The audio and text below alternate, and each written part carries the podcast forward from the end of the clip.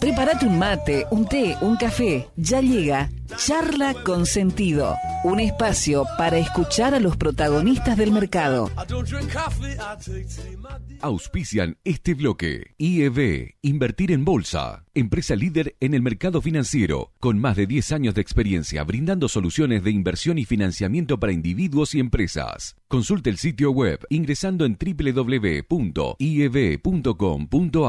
Agente de liquidación y compensación y agente de negociación integral registrado en CNB bajo el número 246.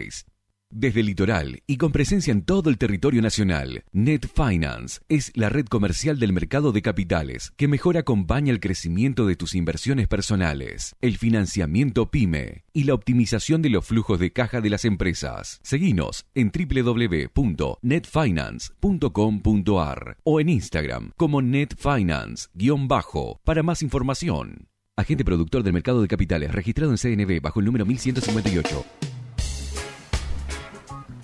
Él es contador público egresado de la Universidad Nacional de La Plata, ¿sí? en el año 2013. También obtuvo el título de especialista en tributación en 2016, ¿sí? con un trabajo sobre el marco impositivo de las operaciones bursátiles.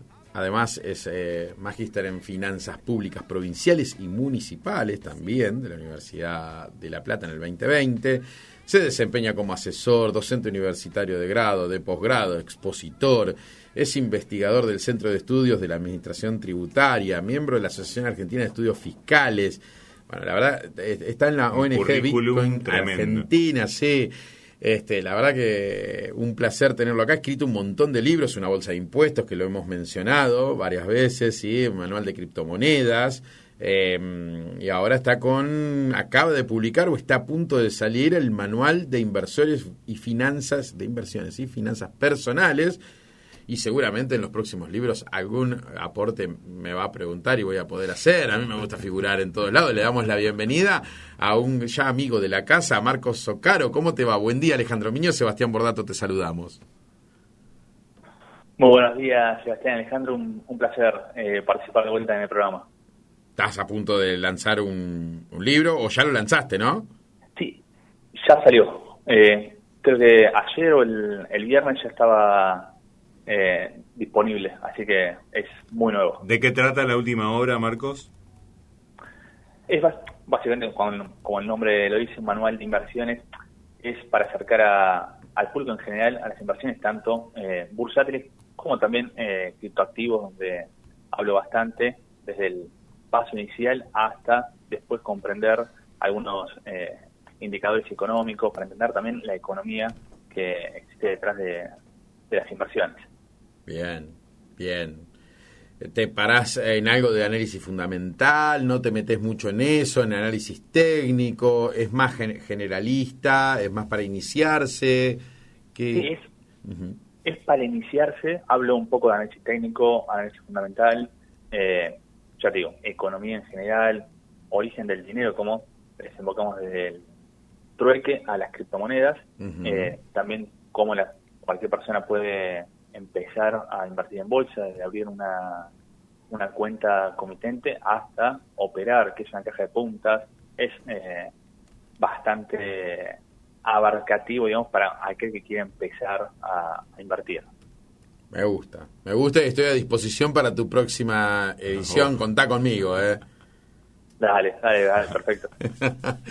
Marco, estamos fin de año, obviamente sos la vedette por estos momentos. Este, hay dos épocas en el año que sé que seguro te, te, llaman de todos lados, viste, bueno, tus clientes, tu actividad y demás explota. Una es cuando hay que presentar, ¿no? Declaraciones de bienes personales y ganancias, este, eso por un lado, pero también cuando va llegando para las empresas, que muchas cierran ejercicio el 31-12, bueno, y las personas físicas obviamente en la previa es ahora cuando hay que, eh, digamos, saber hacer este, y ordenar y, y, cómo va a cerrar el año, este, debes de tener mucha actividad, ¿no?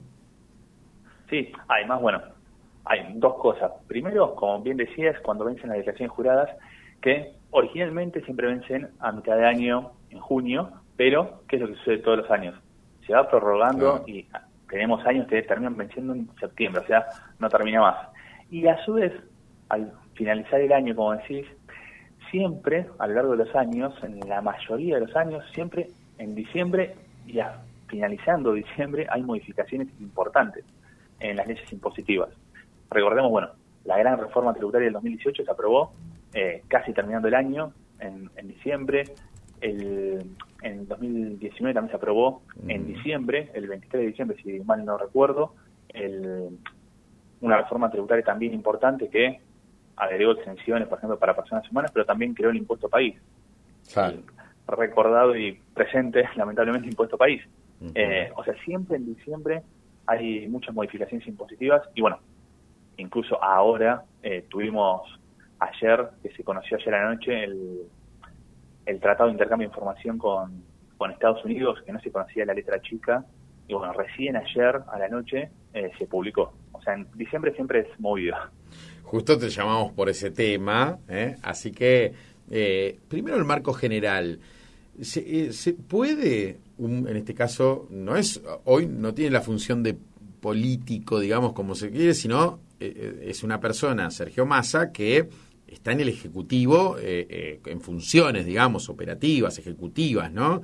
Y, Sergio, decime si me equivoco, creo que fue la persona que motivó a la renta financiera en el Congreso allá hace tiempo. El proyecto creo que lo presenta lo presenta él. Sí, presionó, eh, digamos, a, en ese entonces el oficialismo, el, el macrismo del Congreso, lo presionó para que introduzca eh, la grababilidad, básicamente, de muchas inversiones eh, financieras para que tuvieran quórum para aprobar la reforma integral. ¿sí? es una reforma de la del 2018 que abarca muchos impuestos, pero bueno, Massa, básicamente Massimo lo que hizo fue decir, te doy quórum en el Congreso para aprobar toda la reforma, pero si introducís esta reforma, es justamente el impuesto a la renta financiera. Que después se fue diluyendo y lo has contado varias veces, por suerte, a lo largo de los años, desde el 2018 para acá, cada fin de año se fue flexibilizando bastante porque por supuesto el gobierno necesita financiamiento y la bolsa o, el mercado también ayuda a eso y entonces bueno, fueron como flexibilizándolo un poco, pero digo, entonces ahora una persona que no tiene una credibilidad en cuanto a muy amigo del mercado, porque en la mayoría de los países del mundo, en los serios, tenés ventajas impositivas por ir al mercado justamente porque lo que hace es financiar, ¿no? Gente que le sobra plata, que puede invertir en proyectos a través de empresas que cotizan, que, necesitan dinero, digamos, más o menos para resumir lo que es la bolsa. Entonces, si encima le agregas, ¿no? producción. Claro, y le agregas una, una exención impositiva, bueno, buenísimo, lo fomentás. Acá hacemos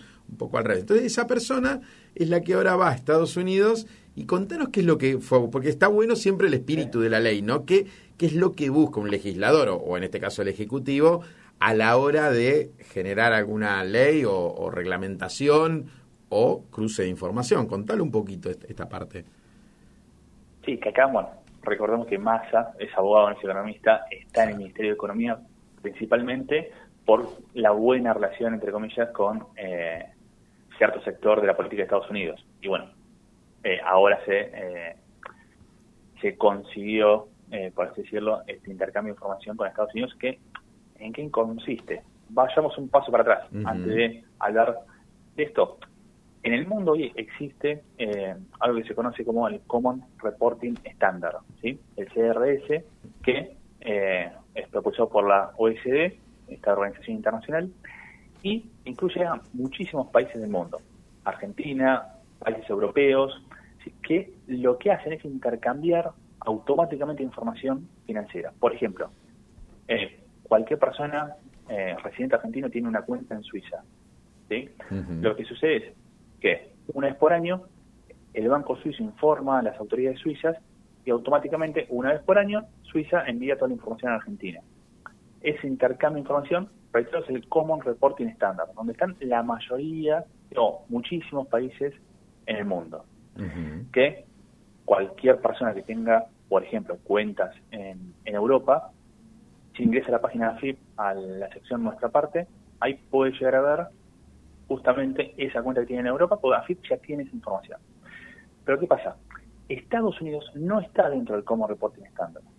Está en la mayoría de los países del mundo, los principales países están, pero Estados Unidos no. Estados Unidos tiene otro intercambio llamado FATCA, y después lo que hace es hacer los IGA, que son los acuerdos intergubernamentales, ¿sí? en forma bilateral con países. Tiene IGA con eh, muchos países de Europa, con Colombia, Brasil, y ahora firmó un IGA, un acuerdo bilateral con Argentina, justamente para eh, hacer este intercambio de información. Este intercambio, este IGA, con eh, Estados Unidos y Argentina se firmó hace unos días, pero recién anoche se conoció la letra chica. Había muchas suposiciones, el gobierno decía que se iban a conocer, por ejemplo, las, las cuentas en Estados Unidos de los beneficiarios finales de eh, determinadas estructuras como una LLC o demás eh, estructuras que se hacen en Estados Unidos, tras sociedades de, de cualquier tipo que sean en Estados Unidos, y metí algo de miedo con eso. Por eso dilató la, que se hiciera público el acuerdo y recién anoche se hizo público el acuerdo. Y de esa letra del acuerdo lo que surge es que se van a informar únicamente a personas humanas, personas físicas. O sea, no incluye este acuerdo, porque surge de, la UCE público, no incluye a los beneficiarios finales de cualquier estructura de Estados Unidos. Hoy hay muchas personas por ahí tienen una LLC, que es una sociedad eh, simple que se arma en Estados Unidos. Bueno, este acuerdo no incluiría el beneficiario final, o sea, no se informaría eh, y es el titular de la cuenta bancaria esa. O sea, solo incluye a personas humanas. Y lo que se informa, se va a informar siempre y cuando existan en esta cuenta financiera intereses o dividendos por al menos 10 dólares en el año. O sea, en principio, bien, es muy raro que suceda, si una persona tiene una cuenta en Estados Unidos por eh, X cantidad de, de dinero, pero no recibió intereses o dividendos durante el año, esa cuenta no se informaría. ¿sí? O sea que, reitero, lo que se informa es personas humanas y siempre y cuando en la cuenta financiera tenga eh, intereses o dividendos por al menos 10 dólares en el año. Pero y, y, ahí aparece otro dato que es crucial que nos lo digas si es que lo tenés y lo pudiste ver. ¿A partir de cuándo, Marcos? Eso también es importante. ¿Qué pasa? Estamos justo a, a fin de año 2022. En primer lugar, hay algunos que ven la leve posibilidad que, como había otro intercambio de información firmado con Estados Unidos desde el año 2016, desde el gobierno de Macri, mucho más leve, podrían llegar a reclamar información del 2016. O sea, pero la gran mayoría descarta esa posibilidad.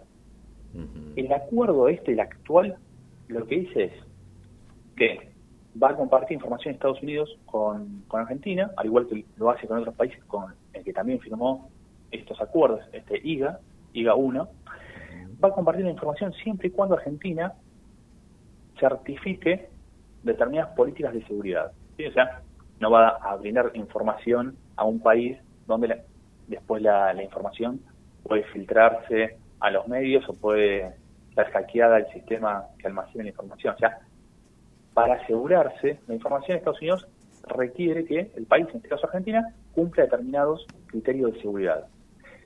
Y una vez que mande Argentina las credenciales, digamos, o que ya está cumpliendo esto, que es probable que lo cumpla en el corto plazo, ya que es muy similar esta seguridad que se le pide a la seguridad que requiere el Common Reporting Standard que se hablaba hoy. ¿sí? Pero manda la información antes de fin de año, antes del, de que termine el 2022, el acuerdo regiría a partir del 2023. Si no, empezaría a regir en 2024. O sea, tiene 15 días el gobierno para eh, cumplir con estos requisitos de información. Vamos a suponer que los cumpla antes del 31 de diciembre, lo cumpla y el acuerdo comience el primero de enero yo te dije empieza en 2023, pero se va a informar el 2023, la información que va a recibir eh, AFIP por el 2023, la va a recibir recién en septiembre de 2024. Y si no se llega, vamos a suponer que pasa cualquier cosa, las fiestas de por medio, no se llega a cumplir con estos requisitos antes de que termine el año y se cumplen recién en el 2023, el acuerdo, la información, va a ser recién la información del 2024 que se va a informar en septiembre de 2025. O sea, se puede seguir pateando. Para que tengas una idea, eh, no tengo los meses exactos, pero para que tengas una idea, con Colombia se tardaron alrededor de 12 meses en cumplir estos requisitos de información, estos de seguridad, perdón. Pero ya te digo, para mí, según rumores eh, que también existen del organismo, al, al ser muy similar estas cuestiones de seguridad al como reporting estándar que ya existe, es probable que se cumpla en breve. Sí, sí, sí, bien, bien. y, perdón, y, la fecha de corte, o sea, claro, claro, pero ¿y después qué se informaría? ¿Vos sabés? Eh, o sea, ¿se informa el saldo mes a mes? ¿Se informaría el saldo al 31-12 del 2023 en el mejor de los casos si cumpliese todo ahora en estos 15 días? Lo que surge del acuerdo es que se van a informar intereses o dividendos por al menos 10 dólares. Así vamos a suponer que eh, recibe información de que eh, José García tuvo tiene una cuenta donde recibió, por decirte algo, mil dólares de, intereses en Estados Unidos. Ahí, así puede intimar a José García y decir, mira, descubrí que tenés una cuenta en Estados Unidos, demostrame, eh, o mostrame el saldo y, ahí, bueno, empezar a investigar. Pero acá lo que se informa es los intereses o dividendos. Es un indicio, digamos, para que así después se fiscalice eh, sí, pero imagino que tenés un montón de herramientas, dos cosas, de, legales por un lado, y después vamos a decir, pobre José García, creo que nos escucha, eh, eh, acá de es un, gran amigo de la casa, este así que nada, tiró un nombre por tirar, Marcos, de casualidad. Mandamos un saludo a los chicos de Abarca, a José García, a, toda la gente de allá. Este, pero bueno, no es Pérez, digamos. Claro, pero yo no conozco ninguno, así, pues que, tampoco. así que le, ponemos Juan Pérez. Pero tal vez no le puso porque sea cliente de Marcos. Claro, claro. Un saludo también a Juan Ángel, gente muy, muy buena acá de, de Pero volviendo un poco y saliendo del chascarrillo, este, eh, claro, está, está muy bueno, por eso queríamos hablar con vos, Marcos, porque tenés toda esta información. O sea, es una especie de, de, de amenaza, ¿no? Igual vamos a ponerle un marco también este, contextual a todo esto, que está bien que los países informen. A mí, si me preguntás, me parece un disparate que Estados Unidos obliga a los demás a hacer lo que Estados Unidos no hace, pero es una opinión mía, este, que esto está enmarcado en un tema de la lucha contra el terrorismo y demás. Antes era... Sí, lo, que, lo que vos decís es que, bueno, acá en Argentina, hasta abrís... Eh, una cuenta de una entidad financiera, tenés que informar que no sos, no sos eh, ciudadano de Estados Unidos, porque después la entidad tiene que informar a Estados Unidos, pero no viceversa. Exacto, no viceversa. Entonces digo, che, seamos todos. Además, ellos han sufrido un ataque, y, varios, pero digo, uno muy, muy duro, muy fuerte, y esto tiene un poco que ver. Eh, con, esto también vamos a decirlo, Marco, no sé si coincidís desde ese... Después podemos decir por qué se da que Argentina, creo que es uno de los países con mayor cantidad de dólares no declarados en el mundo, después de los americanos somos los que más dólares tenemos, estima, fuera de Estados Unidos, pero por supuesto sin declarar, porque si no Argentina no tendría los problemas que tiene. Em, obviamente la evasión impositiva tiene un castigo grande, cada vez mayor, porque obviamente se presume que hay un, encubrimiento, algún delito, ¿no?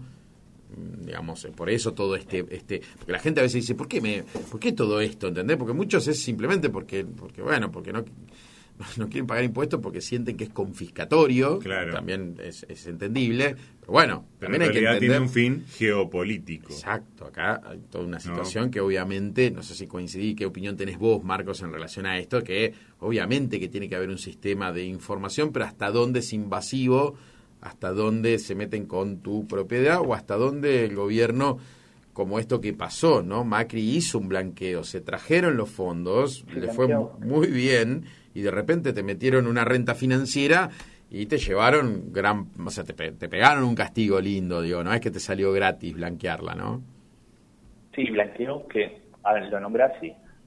El año, desde hace unos meses está el blanqueo para la construcción, que fue un fracaso, y lo que se quiere hacer ahora, a partir del año que viene, que ya hay un, ya proyecto eh, circulando, es establecer otro blanqueo. Y justamente este intercambio de información con Estados Unidos eh, está usando el gobierno para eh, meter un poco de temor y que aquel, aquella persona que tenga dinero no declarado, bueno, ingrese en el futuro y posible eh, blanqueo, que hasta ahora no se conoce ni siquiera las alícuotas que va, que va a tener, solo se conoce que por montos ingresos 50 mil dólares.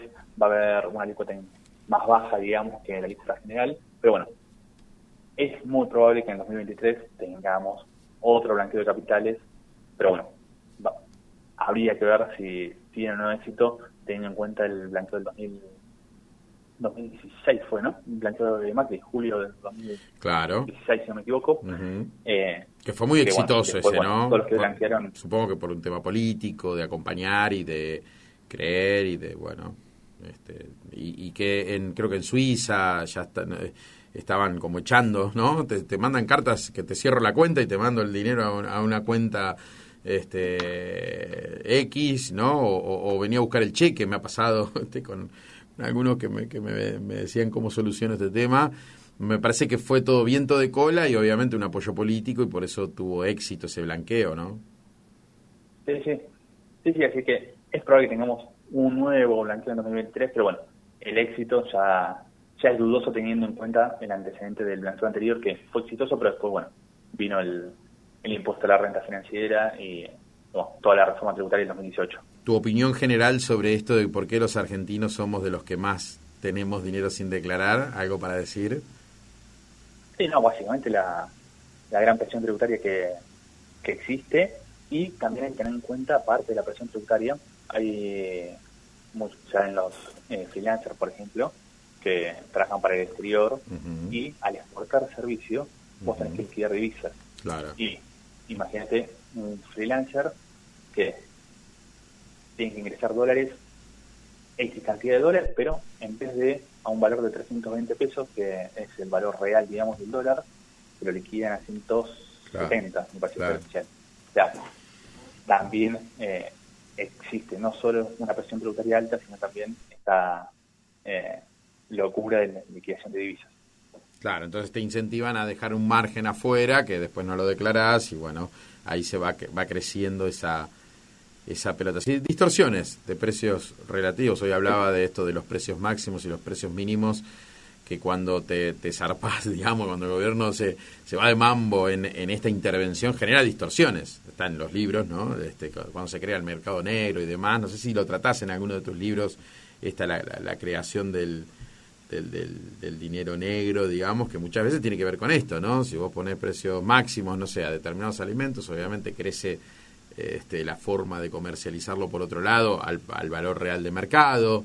Esto vas a cualquier... Sí, el salto, impositivamente será el salto entre, bueno, tributistas y responsables inscriptos. Por más que existe un puente hoy, hoy un responsable inscripto una persona que es monotributista y pasa a ser responsable inscripta, uh -huh. paga si bien es por escala, además estamos simplificando, pero un 35% de ganancias. El 21% de IVA que se traslada al consumidor final o al cliente, al principio vos no puedes trasladar todo porque digo, sale, eh, se transforma en un costo, precio. no es financiero, se transforma en económico, digamos. Muchas veces, por más que la teoría de que es trasladable y demás, muchas veces un gran porcentaje eh, lo termina soportando el, el nuevo responsable inscripto, digamos. Claro. Además se paga autónomo, o sea, más del 50, eh, para ser generoso, 50% de los ingresos eh, se lo llevan los impuestos. Y después no te vuelve en seguridad, educación, ni nada por el. Por eso también hay tanta emigración. Somos, te saco un poquito de esto, somos de los países, porque a veces se crean mitos también, porque una cosa es que no te vuelva y entonces ahí viene el enojo. ¿Somos de los países con mayor carga tributaria o en realidad lo que somos es un país que la carga tributaria no vuelve al contribuyente? Exacto, es la presión tributaria efectiva, como le llaman ah, algunos. Okay. Si vos comparás en términos nominales la alícuota uh -huh. general, digamos, una alícuota impositiva general eh, que se paga en Argentina, lo comparás, por decir algo, con Noruega, por ahí en Noruega de impuestos se termina pagando, por decir algo, no sé el, el monto exacto justo de Noruega, pero un 80%. Uh -huh. Pero después tenés todo, tenés salud, tenés educación, tenés seguridad, tenés absolutamente todo y lo que te sobra es eh, para vivir. Acá vos pagás quizás el 50% y después además tenés que pagar seguridad, educación, todo, porque el Estado no te da nada. Claro, claro. Por eso también es, no en términos nominales la alícuota, digamos, sino eh, la presión efectiva. O sea que y desde la nominalidad tenemos para estar peor todavía, me estás dando el dato. Tenemos para crear más sí. impuestos y ellos poder sí, decir bueno. que no, no somos de los países que más impuestos cobramos. Exacto, y después también también es por estrato social que también lo tienes que eh, claro. analizar porque es la presión tributaria efectiva, si ves en el, en el decil más bajo, eh, más pobre, digamos, lo que le vuelve el Estado quizás es mayor porque eh, esas personas sí utilizan eh, quizás la salud pública, educación pública, eh, pero bueno, por eso es más complejo el análisis, y no es siempre tan lineal que algunos políticos dicen en Noruega se paga más impuestos. Seguro, seguro. Acá en Misiones estamos con el tema de la zona franca. Sabrás que cuando eh, asumió este gobierno, de la mano de Alberto Fernández, con una relación muy, muy buena con este, eh, el Poder Ejecutivo acá de la provincia, se avanzó de palabra, incluso entendemos que se le dijo que, que sí al gobernador, y después eso no pasó porque Guzmán le dijo, no, esto no puede pasar porque además se venía una catarata de reclamos desde el lado de Formosa, de, de Chaco. las demás provincias limítrofes porque se ponía como excusa justamente la eh, situación de cuña, digamos, apenas nos une una franja de menos de 100 kilómetros con el resto de Argentina y estamos muy sujetos a las circunstancias cambiarias, a su vez cambiantes, de Brasil y de Paraguay, ¿no?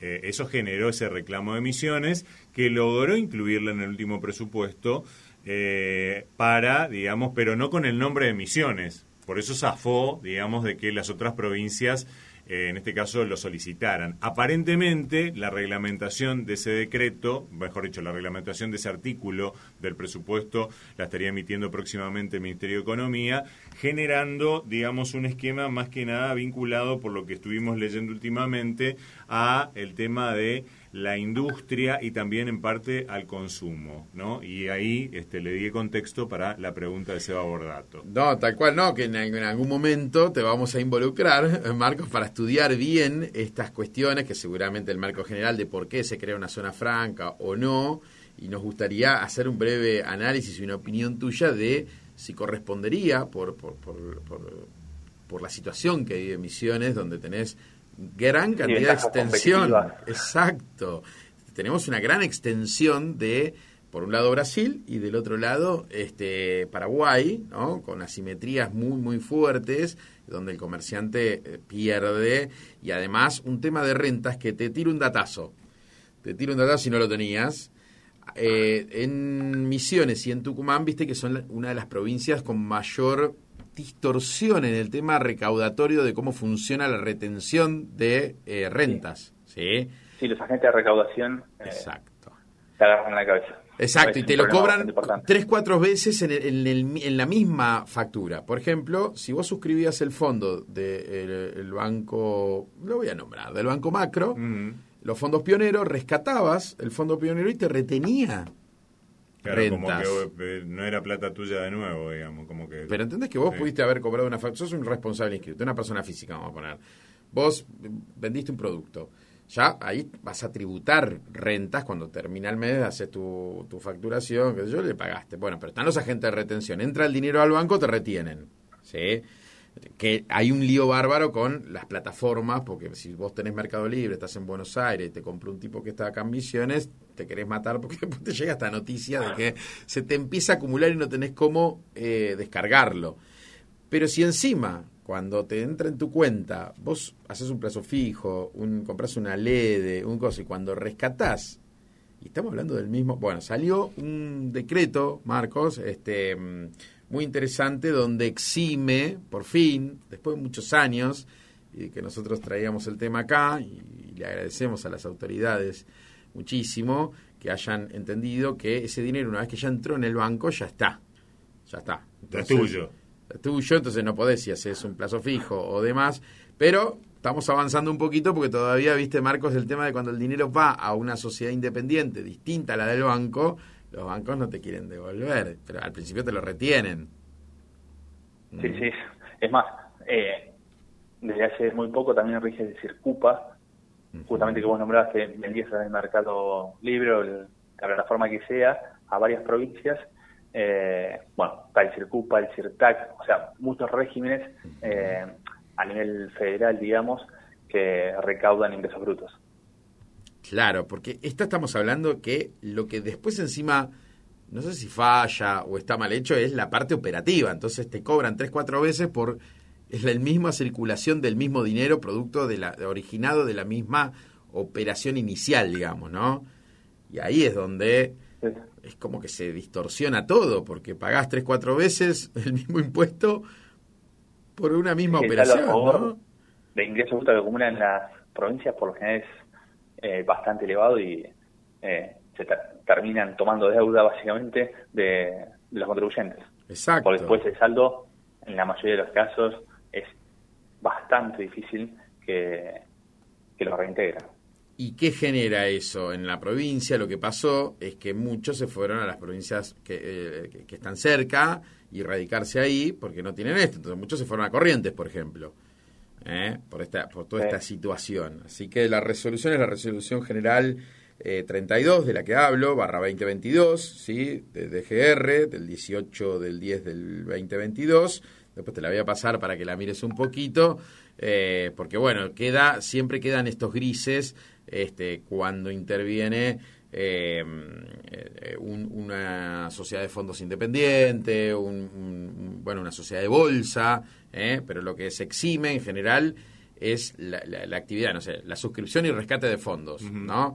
Después no importa dónde lo hayas hecho, pero bueno, después cada banco tiene su criterio interpretativo y su espíritu comercial, ¿eh? que a veces es de buena competencia y a veces no tanto, lamentablemente lo, hay que decirlo, este, y, utilizan este tipo de situaciones a, su favor. Pero bueno, estamos contentos porque eh, eh, el espíritu de este decreto hace que la carga impositiva de lo cual estábamos hablando sea un poco menor. Y en definitiva, es lo que decís vos, ¿no? el que paga finalmente la mayor carga de todo esto es el consumidor final, porque los productos en misiones, por supuesto, vos lo sabrás, Marco, mejor que yo, por la teoría y todo lo que sabes, acá son más caros que en otras provincias. Producto de... Sí, se va incrementando el costo justamente por eh, retenciones, impuestos. Eh, claro, porque el, el, intermediario que hace te lo recarga en el precio, porque no, si no va a pérdida.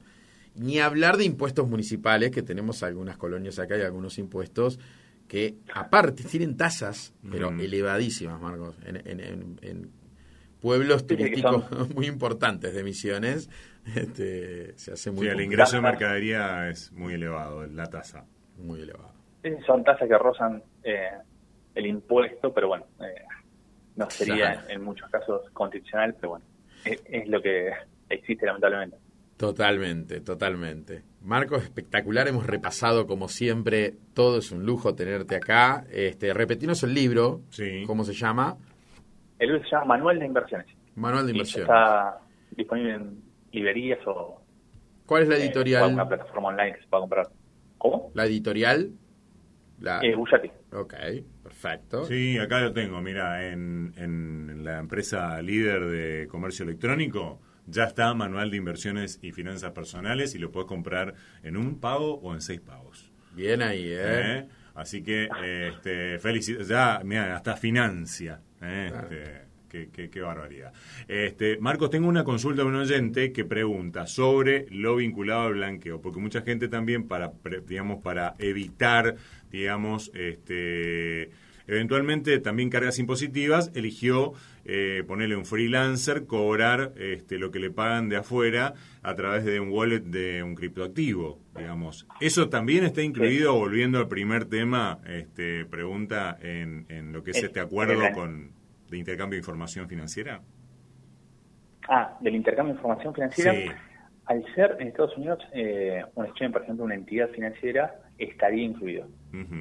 eh, y después, con respecto al blanqueo, eh, en principio hay que ver, blanqueo todavía es un pseudo proyecto que anda circulando, hay que ver después qué es lo que se aprueba, pero eh, yo creo imaginar que también lo van a incluir, pero de eso no se sabe hasta que no se apruebe en el Congreso la, la ley, el texto definitivo, eso no, no lo sabemos. Si es que hay blanqueo.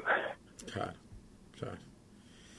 Bien, Marcos, bueno, hemos repasado eh, todo y mucho más. Siempre es complejo los temas tributarios, pero está bueno porque vos lo explicas muy bien a nivel general para que aquellos que estaban muy asustados, bueno, ahora tendrán, eh, digamos, otra otra visión, otro panorama y, bueno, siempre hay que tratar de, de, analizar bien el espíritu de la ley y cómo son los pormenores. Ahora ya está mucho mucho más claro, así que bueno, cada uno sabrá lo que tiene que hacer con sus inversiones. como siempre, te agradecemos mucho, eh, Marcos, haber pasado por acá. ¿Mm? muchas gracias, un placer siempre participar. Un abrazo. Un abrazo grande. Gracias. Dale. Hasta luego. Chao, chao.